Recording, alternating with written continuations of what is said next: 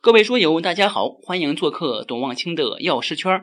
今天我们继续讲主管药师相关专业知识，医院药师管理的内容。前面我们讲了医院药师的组织管理，这一节我们讲调剂管理。我们先看处方的概念，处方是指由注册的执业医师和执业助理医师在诊疗活动中为患者开具的，由取得药学专业技术职务任职资格的药学专业技术人员。审核、调配、核对，并作为患者用药凭证的医疗文书。医师具有处方权，药师具有调配处方权。处方呢由三部分组成，包括处方的前记、处方正文和处方的后记。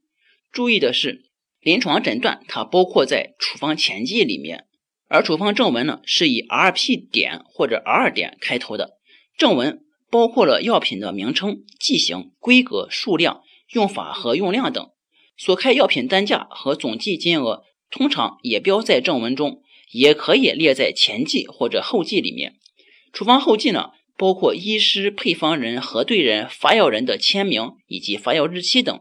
麻醉药品和第一类精神药品，处方颜色呢是粉红色。处方内容应该增加诊断项，还应该包括患者的身份证编码以及代办人姓名、身份证编码等。下面我们看处方的权限。经注册的执业医师在执业地点取得相应的处方权。经注册的执业助理医师开具的处方，必须经过所在执业点的执业医师签字之后才能有效。经过注册的执业助理医师在乡、民族、乡镇的医疗、预防、保健机构独立从事。完整版内容。请下载知识星球 APP，找董望清的药师圈，每天十分钟语音，帮助您在潜移默化中掌握药学专业知识。